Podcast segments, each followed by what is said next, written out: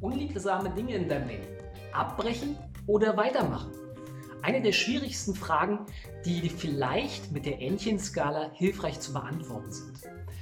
Wenn du schaust, ob dir etwas im Leben Freude bereitet oder positive Emotionen macht und es unter der 7 von 10 in der Entchenskala ist, solltest du genau schauen, ob du die Umstände so gestalten kannst, dass es dir eine 7 von 10 an Freude bereitet. Wenn nicht, dann weißt du, dass es rational geboten ist, diese Tätigkeit abzubrechen oder etwas anderes zu tun, weil es dich nicht glücklich macht. Viel Spaß dabei!